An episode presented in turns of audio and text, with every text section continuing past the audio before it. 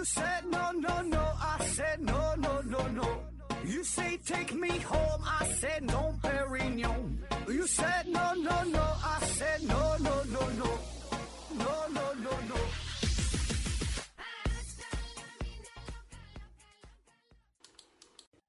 拼命探索不计后果，欢迎您收听思考盒子。本节目由喜马拉雅平台独家播出。呃，今天还是回答听友的问题啊。第一个问题，呃，恩考盒子提问说，请问一下，做跨境电商好做吗？小熊猫零回复说，应该比淘宝、拼多多好做啊，国内内卷太厉害。说这个做跨境电商电商这个事儿啊，这个呢，这玩意儿没法说好不好做，难不难做啊？这啥事儿还是得靠自己，对吧？这个一句废话啊。嗯、跨境电商啊，嗯、你前期的话，保证是有很大的困难啊，包括说你的自身水平，对吧？你英语水平行不行啊？你跟平台的对接呀，你货源呐、消费的群体啊，怎么去推广啊？那如果你以前要是没做过电商，一点经验没有的话，我觉得还是挺难的啊，挺费劲儿的啊。嗯，咱就是这么说吧，你没有没有哪个行业它是赚钱不费劲儿的，对吧？要不然大伙儿就都去做了啊，这这这废话啊。反正我觉得现在做跨境电商这个事儿呢，竞争是越来越多，就整个产业也是越来越透明，很多人都去做，对吧？然后早些年呢，可能呃机会好一些，对吧？就竞争的人也比较少，比较开放。现在的话，做的人太多了啊，啊反正这也不绝对，对吧？这个不有句话嘛，说想种一棵树，最好的时间呢是十年前，其次呢是九年前啊，赶紧种吧。下一个问题啊，撒哈拉水利枢纽提问说：“小何大夫你好啊，三国开篇就说分久必合，合久必分，好比花果山上的大石头，咔啦一声炸成了碎片儿，其中一块落在了贾宝玉的手里，换钱买了炊饼。一说炊饼，我就想起了武大郎。武大郎是急性中毒死的，很快就火化了啊。按说呢，砷元素不应该富集在骨骼里。那小说喝酒偷走了两块骨头发黑，究竟是小说加盐还是符合呃现实的病理结果啊？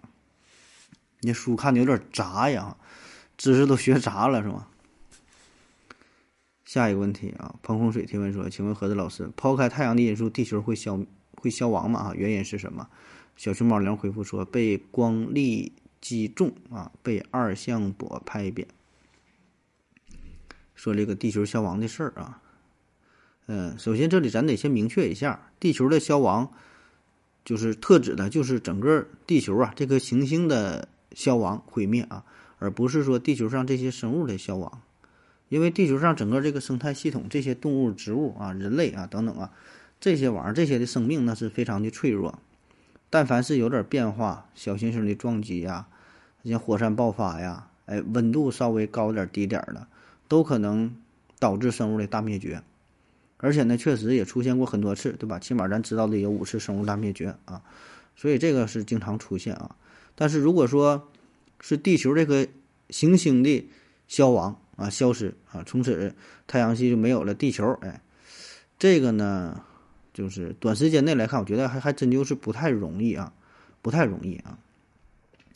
那说如果抛开太阳的因素，这个地球怎么消亡？嗯，也有很多方式吧，比如说被这个黑洞吞噬了，对吧？动不动黑洞不就把别的啥玩意儿不就给吞了，不就没了吗？啊，或者是这个整个银河系啊跟其他的星系相撞。那现在不也预计说，大约在四十亿年之后啊，这个仙女座星系和和咱银河系就会相撞。那你说这俩星系相撞，那地球保证也是没好，对吧？那就算是排除了宇宙当中这些大事件，那消亡呢也是一种必然，对吧？只是说以何种形式，呃，什么时候，对吧？这个不确定啊。但是这个毁灭是一种必然。下一个问题啊，何子老师，为什么梦里梦见的去世的人从不说话？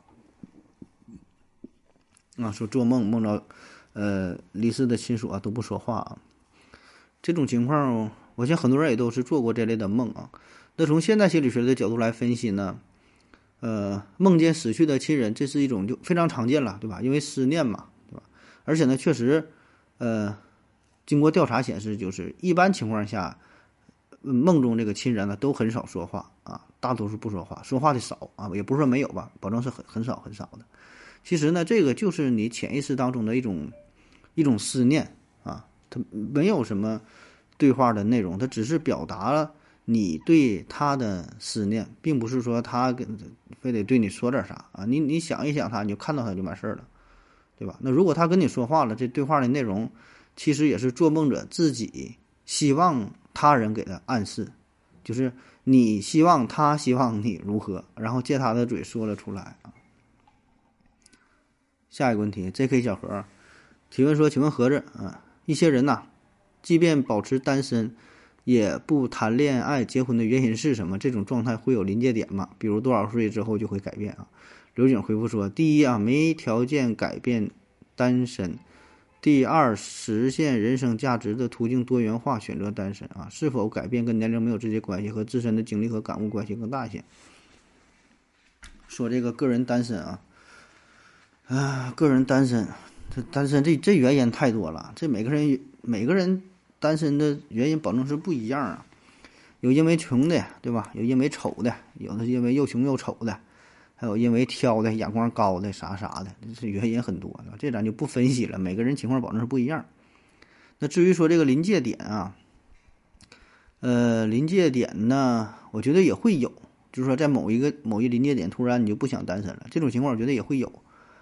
呃，当然这个跟年龄无关，啊对吧？不是说的你到了八十，哎呀，突然我想结婚了啊；到了二十五，突然想结婚了，这个不存在啊，对吧？不是说的到了哪天几点几分就突然转变了，对吧？这怎么可能呢，对吧？我觉得这个转变呢，就是，呃，钱钟书的妻子啊，杨绛嘛，曾经说过，他说，呃，不是，就是钱钟书对他妻子说的，他说，这个遇到他妻子，遇到他妻子之前是从来没想过结婚。你看这个，我觉得也是代表了很多人的想法，就感觉自己说，哎，我这辈子我也不结婚了啊，我这感情也没有什么，没有什么感觉，我也不想不想结婚。那是你没遇到对的人，啊，会有一个临界点突然的转变，就是你遇到的这个人，你就觉得这辈子都想跟他在一起，啊，就突然突然发生的爱情故事，对吧？啊，会有这种转变，只是说什么时候来，谁也不知道啊。下一个问题啊，J.K. 小何啊提问说：“请问盒子，人需要克制自己的欲望吗？啊，如果需要，那身为人岂不是很难？”啊，刘景回复说：“如果不克制啊，你会觉得做人更难。”嗯，说这个人啊，人和欲望啊，人是否要克制自己的欲望？这事儿呢，要不要克制啊？这无所谓啊，你想克制就克制，你不想克制就不克制，对吧？你不克制呢，会有人帮你克制啊，会有法律帮你啊。嗯，但咱这个就是不抬杠这么说吧，我觉得还是应该需要克制一下。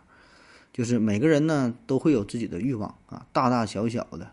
会有各种不同的欲望，那么对于这些不同的欲望，你需要克制的程度也不一样啊。什么意思？比如说你正在减肥过程当中，然后呢路过一家冷饮店，看到有个冰淇淋啊，或者是想想喝个什么的饮料，那这个就是你的欲望。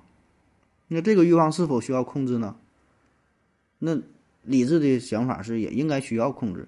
对吧？因为你要减肥呀，因为你有更高的目标啊。你为了这个目标，中间这些这些欲望，你就你就得控制好自己，啊。当然这个事儿咱不说嘛，这没有什么应不应该的。那你不控制能咋的？也不能咋的，那就吃呗，吃完就胖呗，胖能咋的？也不能咋地，啊。所以这个看你自己的想法啊。但是作为理性来说，那那你不就你不想让自己变得瘦一点吧？对不？你不你要想减肥嘛？那你就控制呗，啊。当然不控制没有什么太大的后果啊。咱说这是小事儿，小小小欲望啊。但有一些情况呢，那就是大事儿大欲望。那这种情况下，你说你不控制，那后果就就很严重呗。那比如说晚上，你看前面有个美女穿个超短裙儿，然后你有欲望了，你没克制住啊，那那你说能咋的？那你自己想呗，就就法律等着你，对吧？你不就有盼头了吗？啊，所以说你说该不该控制自己的欲望啊？你你你自己权衡这个利弊哈，没有啥该不该啊。清代大学者呢，朱熹曾经说过，是叫“存天理，灭人欲”，啊，灭人欲。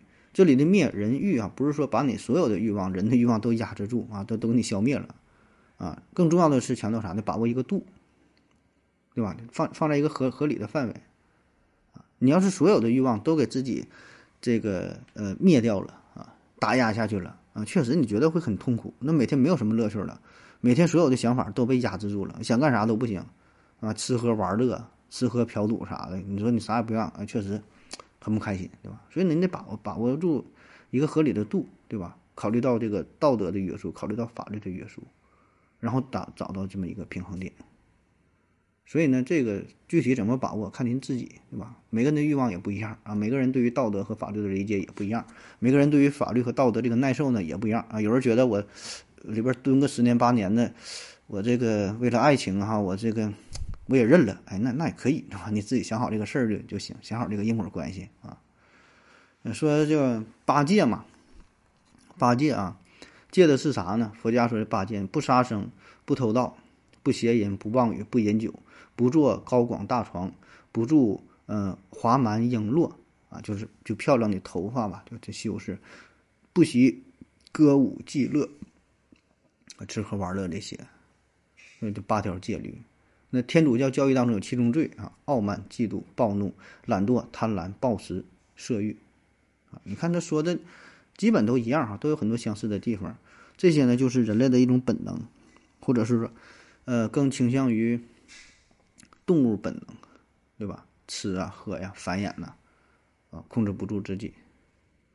所以，就是咋说啊？就你说一个人的活着，保证是有欲望啊。但是呢，人之所以为人呢，就是他能够控制住自己的欲望，啊，成为欲望的主人，而不是欲望的奴隶。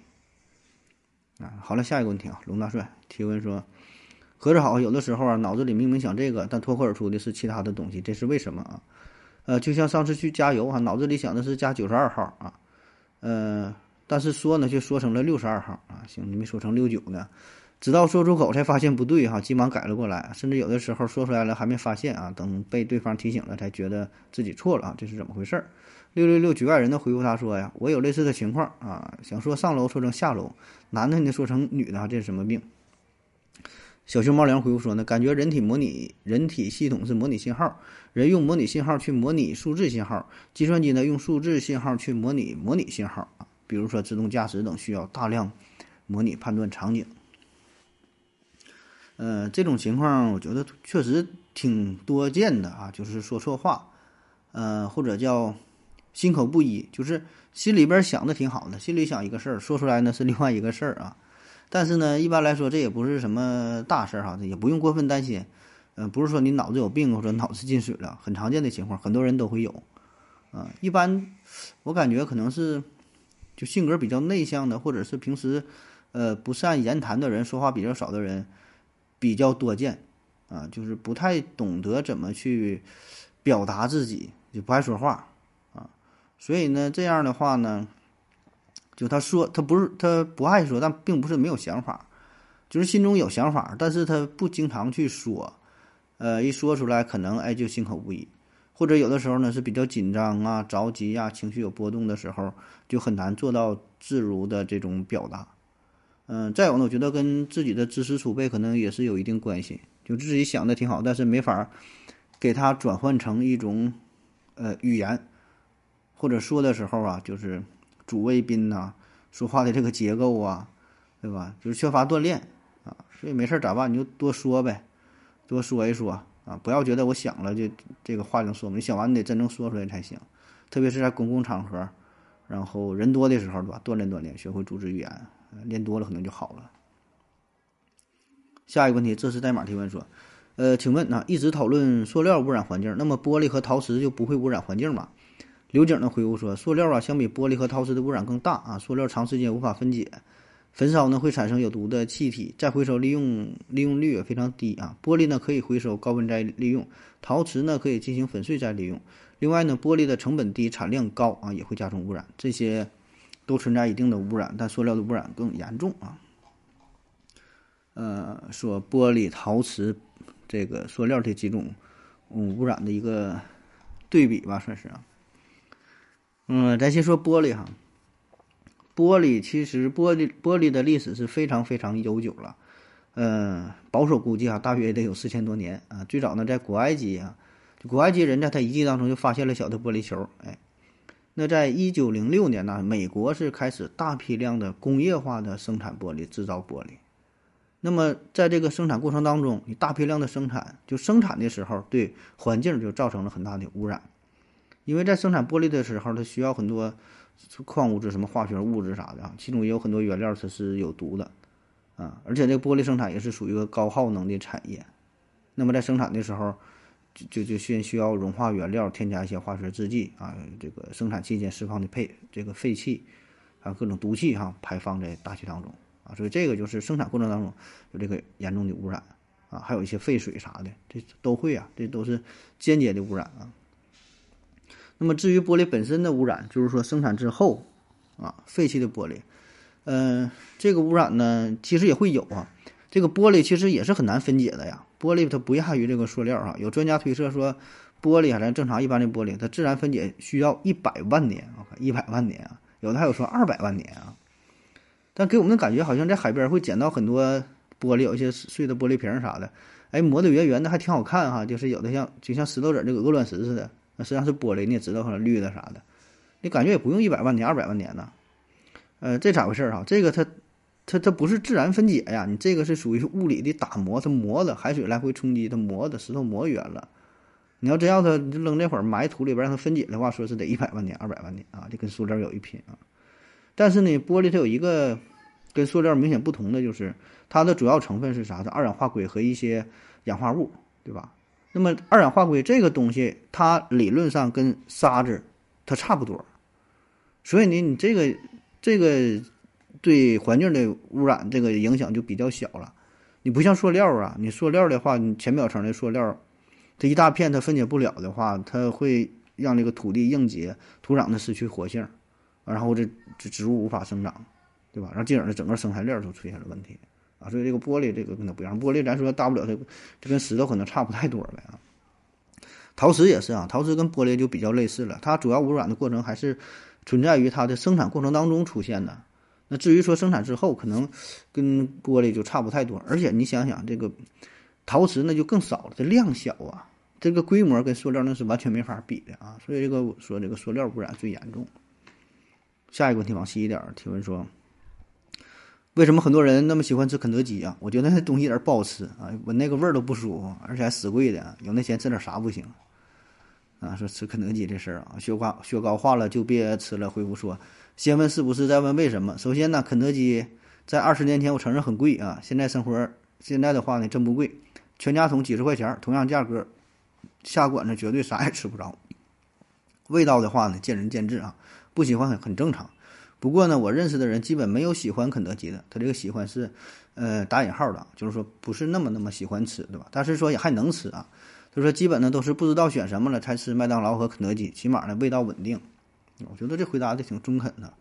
刘景回复说呢，你是不是觉得其他人都应该跟你一样啊？王喜点说，是的啊，呃，说吃肯德基、麦当劳的事儿。嗯，其实，在我的印象当中吧，这可能是也是固有印象啊，刻板印象。在我的印象当中，觉得吃肯德基、麦当劳啊，一直是挺奢侈的事儿啊。因为啥？就我小时候那阵儿呢，得考试成绩好，然后呢，家长呢带着孩子呢才能去吃一顿肯德基。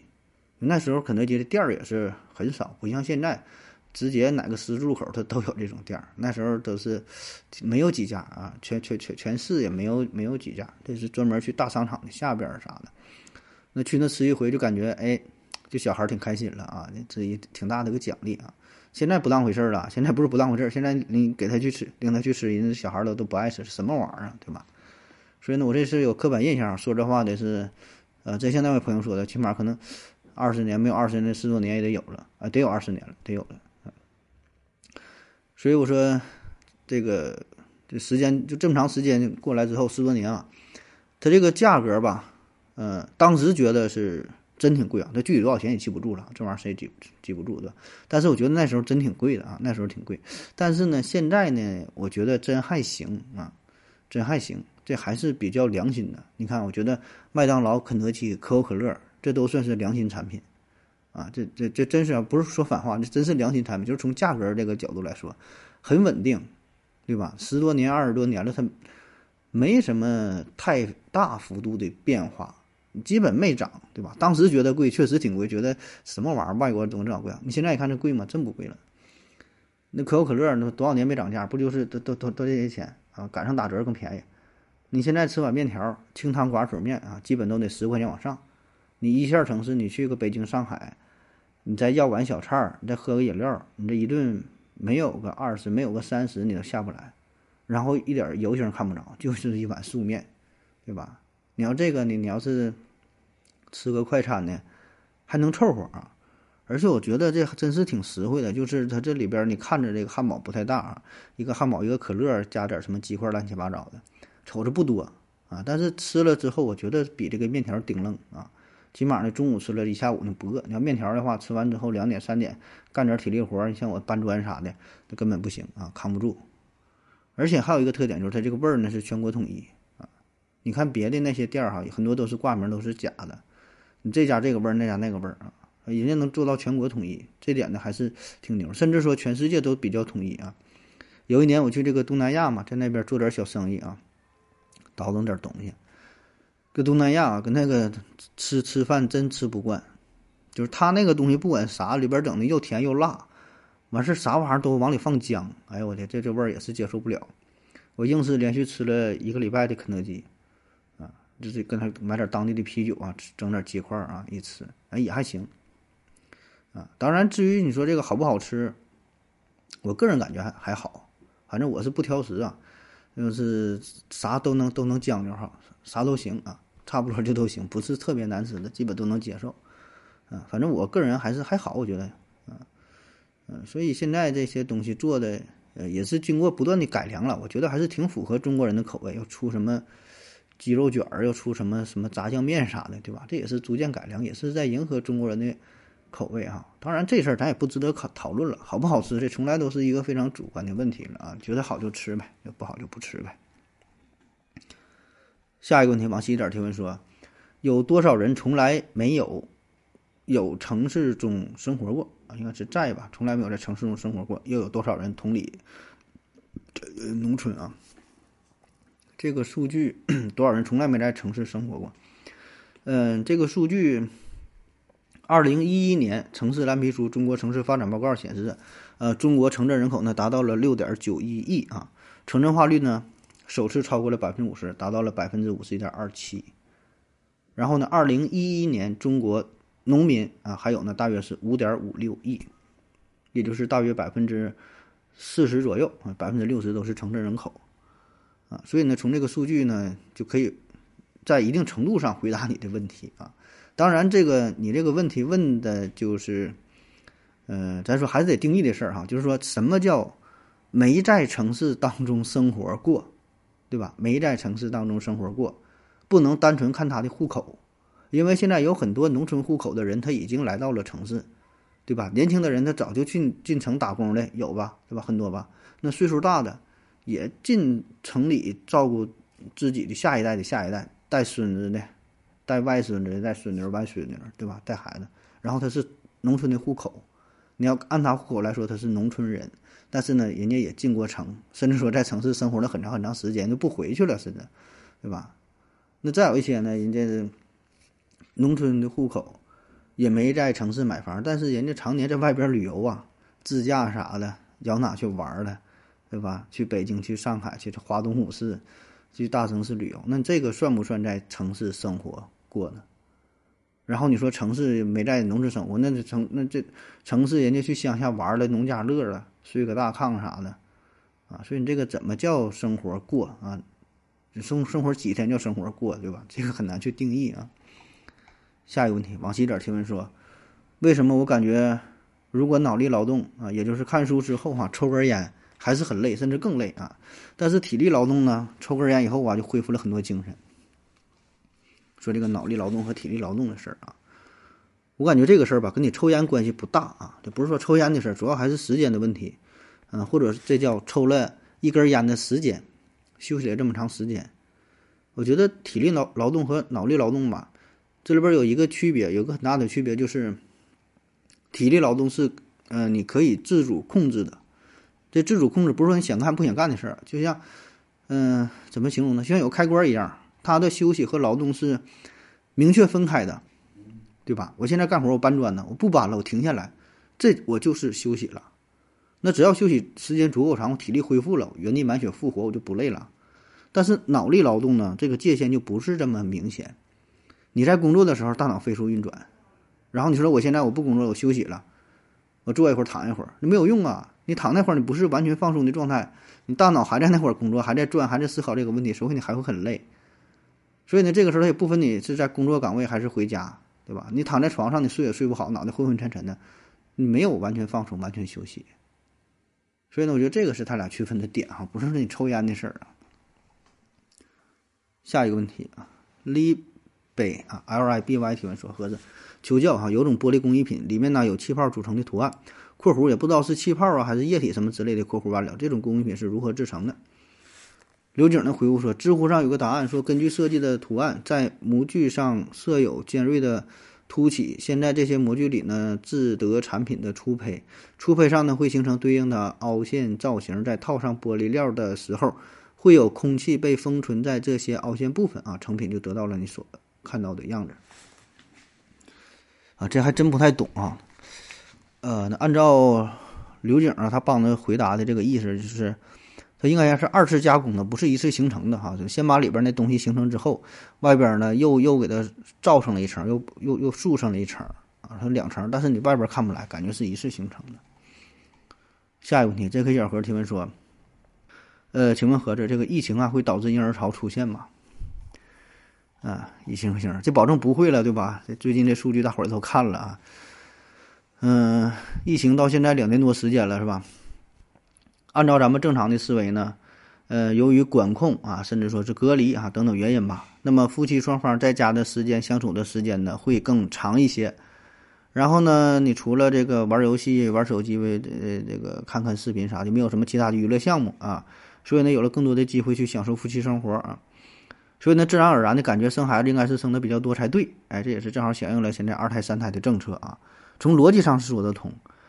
但是呢，实际的结果啊，不管是中国还是外国，就整体的这个调研的结果显示，并没有我们预想的预想的那样啊，并没有出现婴儿潮啊，反而是很多地方的出生率是明显下降的啊。你看头一阵儿中国给出的那个那个那个数据啊，下降很很多啊。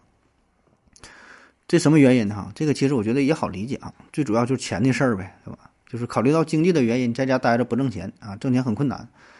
你你拿什么生孩子，对吧？你生完怎么养，啊？再加上疫情的不确定性，你也不知道什么时候能够结束啊。所以，面临的这种不确定性，这种高房价、高物价、教育的成本、生活的成本、医疗的成本、养老的成本等等等等，所有这些这这些这些这这个开销，大伙还是非常理智的，对吧？毕竟，你买一盒杜蕾斯比养孩子便宜多了，对吧？下一个问题。请问盒子啊，古代中国的思想中可以产生天赋人权这个观念吗？啊，天赋人权，这我怎么感觉问过，好像聊过这个事儿啊？呃，天赋人权，天赋人权，这是源自于一个拉丁文啊，天赋人权直译过来呢，应该是呃自然的权利啊，再翻译成天赋人权了，稍微差点意思啊，应该叫自然的权利，强调的呢就是这个人呐具有。天生的生存的权利、自由的权利、追求幸福的权利、财产的权利，这是与生俱来的啊。那当时是在十七世纪、十八世纪左右啊，荷兰的格老修斯，还有这个斯宾诺莎、英国的霍布斯、洛克、法国的伏尔泰、狄德罗啊、卢梭等等吧，这些大咖他们不断的呃进行完善啊啊，这个观点的逐渐成熟。后来是在一七七六年，嗯。载入到了美国的独立宣言啊，在一七八九年载入到了法国的人权宣言当中啊，叫天赋人权，就说这个人是与生俱来这些最基本的权利。那咱们中国有没有这种思想啊？这个吧，它有也有啊，但是跟这个还是不太一样啊。咱们以前思想这叫啥呢？这皇帝有这种 就有这个权利对吧？叫真龙天子，对吧？这是上天赋予他的，哎，人家就是当皇上啊。起义军呢，这叫啥呢？替天行道。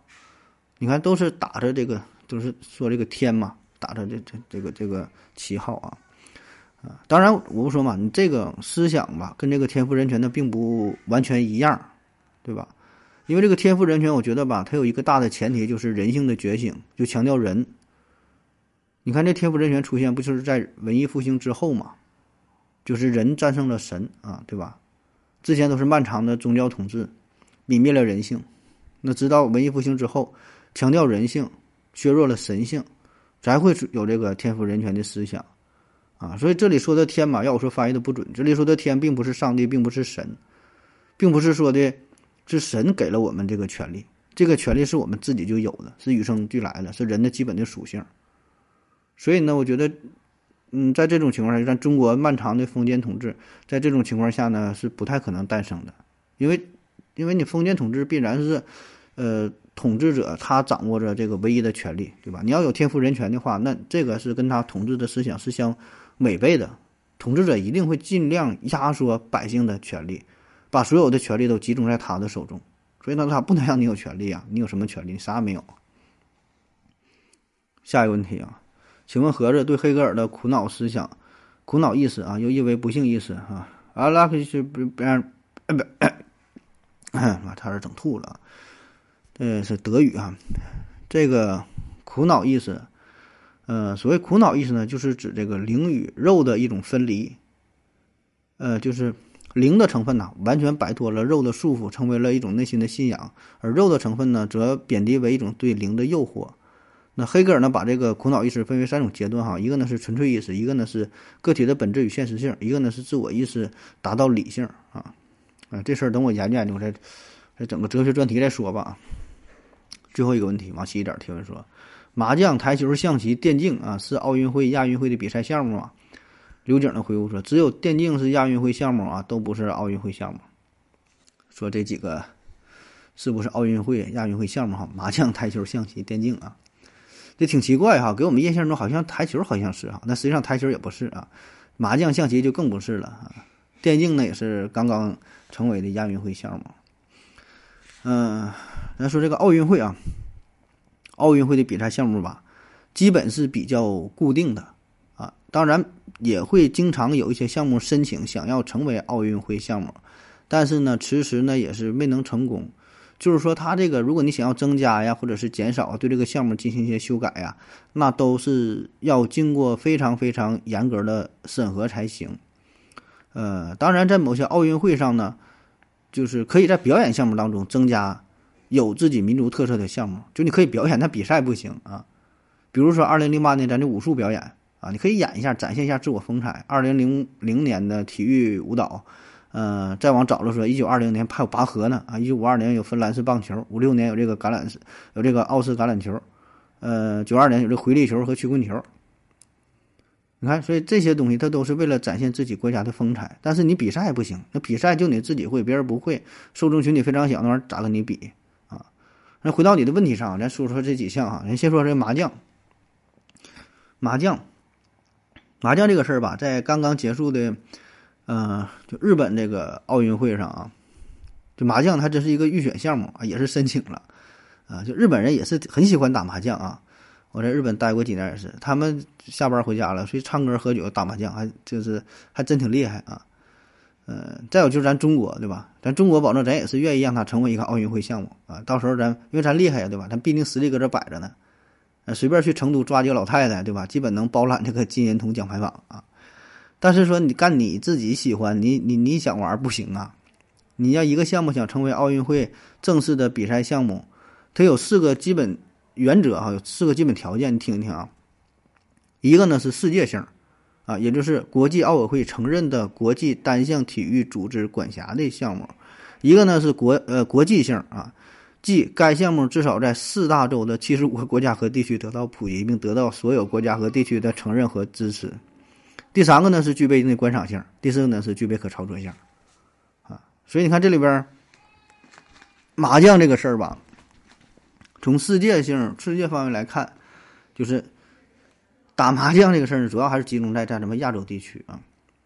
呃，不只是麻将啊，就围棋也是啊。你看围棋推广了这么多年了，也是想加入奥运会，也没能成功，对吧？就玩的人还是比较少，就中日韩下围棋下的多。然后麻将的话，那你很多地区也没接触过麻将，就非洲呢，你看好像就打的人就比较少。对吧？当然，现在也是一点点发展好多了啊。呃，美国、欧洲还是也有不少人玩哈。在荷兰在哪？我在美国，在加州理工，还有这是在荷兰留学那阵儿，跟几个外国小小哥一起打麻将啊，他们水平还真挺厉害。在荷兰的时候，有一个黑人小哥啊，他经济学博士，脑瓜好使，记牌厉害，打麻将啊，但每次被咱们搂的裤衩都输没了哈。然后那个台球和象棋啊，台球和象棋给咱们中国人的感觉好像很多人都在玩啊，台球事儿也挺多的啊。但是呢，从世界范围来看呢，这还是比较小众啊。象棋就不用说了，基本来说还是就中日韩玩对吧？台球呢，好像是玩的人不少，电视也有很转播很多比赛。什么斯诺克、八球、九球了，对吧？这个丁俊晖啊，什么什么潘潘潘晓婷啊，等等啊，等等，这都能耳熟能详的这些这些名字哈。啊，希金斯啊，什么特朗不是特朗普，叫谁来？特姆鲁普。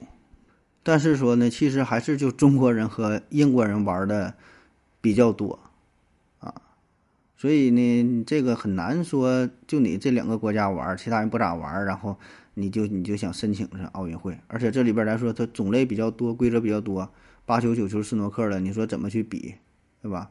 这规则想统一呢也很难啊。然后说这个电竞哈，电竞有一个突破呀，就是它是成为了亚运会的比赛啊。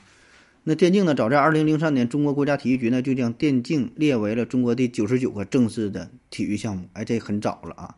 那么这个意义就非常重大了，因为。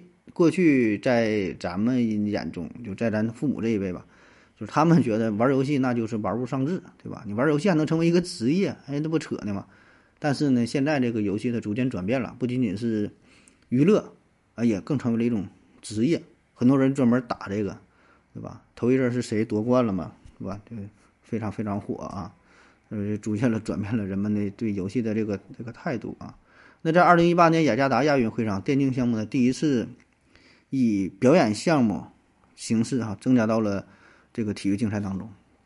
那在二零零零年十二月，在第三十九届亚洲奥林匹克理事会全体大会上，电子竞技被批准为二零二二年杭州亚运会正式比赛项目。那这个意义就很大了啊！但是它还没能成为奥运会的比赛项目，起码二零二四年还是没有戏啊。那么这个电竞它申奥的难点在哪呢？第一呢，就是电竞比赛，呃，过于商业化，那商业化太重了。嗯，因为你支撑电竞产业的发展，它离不开经济啊，它保证你那个经济强，它才能，才才才有心思，才能去玩得起这个电子电电竞比赛啊。啊，当然现在这个社会，任何一个比赛项目都离不开经济作为支柱哈。但是像这个电竞的，呃，对于这个经济啊这些个要求啊，还是比较高，依赖呢比较高。啊，而且现在很多这个电竞的俱乐部啊，它不是说个人单打独斗啊，那很多国家，它没有这种这种成熟的模式，对吧？那需要这个俱乐部组织比赛啊，然后有一个成熟的体系，对吧？但是很多国家它没有。再有呢，从这个观看比赛的方式上来看，电竞比赛咱更多的呢还是在线上观看，对吧？拿手机、拿电脑，通过网络观看。你现场看的话呢，这玩意儿呢？这个这个感觉可能差一些，你当然也可以通过大屏幕哈，但是说跟传统的比赛嘛还是不太一样哈，一时间咱们还是挺难以接受，对吧？而且我觉得这里边有最重要的问题，就电竞比赛这游戏太多了，你比啥呀？你是比吃鸡呀，比王者呀？你比星际呀，还是比这个红警啊？你比超级玛丽啊？比坦克大战呢？比魂斗罗呀，对吧？你这个玩意儿怎么协调呢？啊，所以这个。很难说达成一致，说的就比这么几个比赛，对吧？比哪个大伙儿都觉得不公平啊，所以我觉得这也是一个很很严很严重的严肃的问题了啊。那好了，今天节目就到这，赶紧各位的收听，谢谢大家，再见。感谢您的聆听。如果您也想提问的话，请在喜马拉雅平台搜索西西弗斯 FM，在最新一期的节目下方留言即可。欢迎您的参与，我在这里等你哦。